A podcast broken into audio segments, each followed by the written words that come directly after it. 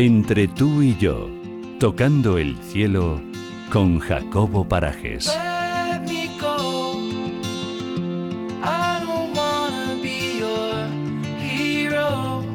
Muy buenas tardes, Jacobo Parajes, ¿cómo estás? Hola Paula, muy bien, ¿y tú? Muy bien también, siempre con energía y ganas de recibirte, o sea que bien.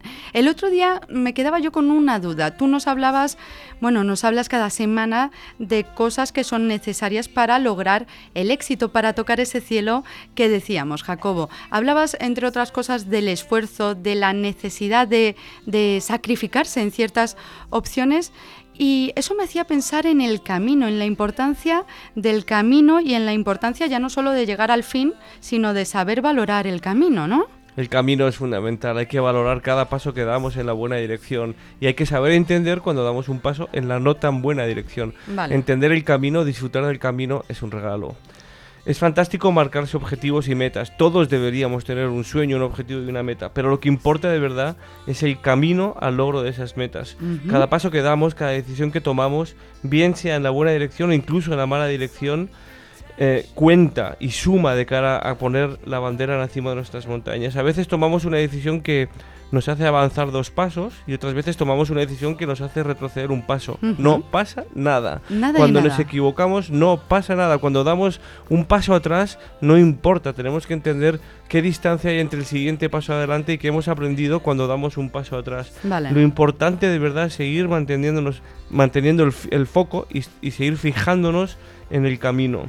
A mí esto me lleva a pensar, si me permites, a mi vuelta al mundo. Cuando das la vuelta al mundo, estás en continuo movimiento, estás en continuo, estás trazando un camino. Es verdad que una vuelta al mundo es un camino muy interior, pero llevándolo a lo exterior, estás em, en continuo movimiento, ¿no? Tienes un objetivo final, una fecha de vuelta, pero lo que importa de verdad es cada paso que das, lo que aprendes en cada paso, lo que te encuentras en cada, cada uno de esos pasos, qué aventura, qué experiencia, qué persona vas a conocer, a qué mundo te va a llevar el conocer distintas personas o culturas. Eso es el camino.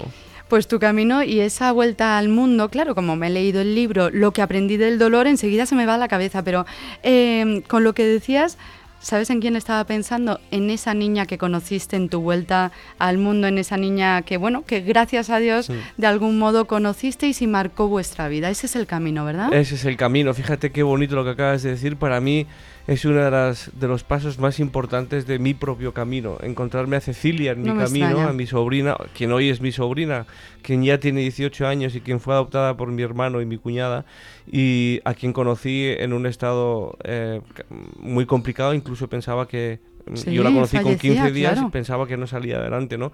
Fue un momento en el camino muy duro y de repente se convirtió en el regalo, uno de los regalos más importantes de mi vida. Eso es lo que hay que entender del camino. Qué emocionante, de verdad. Pues sigamos hablando del camino, Jacobo. Sí, yo creo que eh, cuando apostamos por un camino determinado, cuando apostamos em, por, por- por lo que conlleva ese camino, ese se vuelve mágico. Nuestro camino se puede volver mágico. Y no son palabras huecas, lo creo de verdad.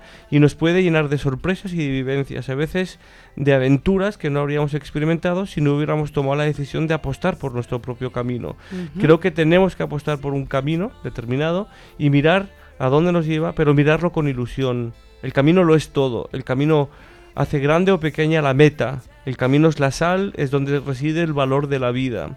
El éxito puede parecer la medalla final, el triunfo, pero en realidad del camino hacemos eh, que se llegue a lo grande, a lo diferente, que todo hay- haya servido o que no haya valido la pena. Es decir, lo que nos marca la decisión de si ha valido la pena o no es el propio camino, más allá del éxito final. Podemos estar en el camino, de hecho, sin visualizar, bueno, sí en nuestra cabeza, pero no literalmente la meta y darnos cuenta de que nos hemos equivocado de camino. Sí, eh, sí, y de hecho creo que eso es un- una virtud y si nos damos cuenta de repente que no es el camino adecuado, pues eh, tendremos que sacar nuestras herramientas para cambiar de camino o para dar la vuelta, ¿no? Eh, y creo incluso que es sano, es decir, no, no está nada mal reconocer que quizá eh, el camino que he tomado no es el adecuado. Eh, corregir eso es corregir de sabios, dicen, ¿no? No, está Incluso claro. tu camino, o sea que estoy de acuerdo que sí. Ahora bien, cuando apostamos por un camino determinado, cuando, cuando vemos eh, hasta dónde podemos llegar en ese camino, no tenemos que flojear, ¿no?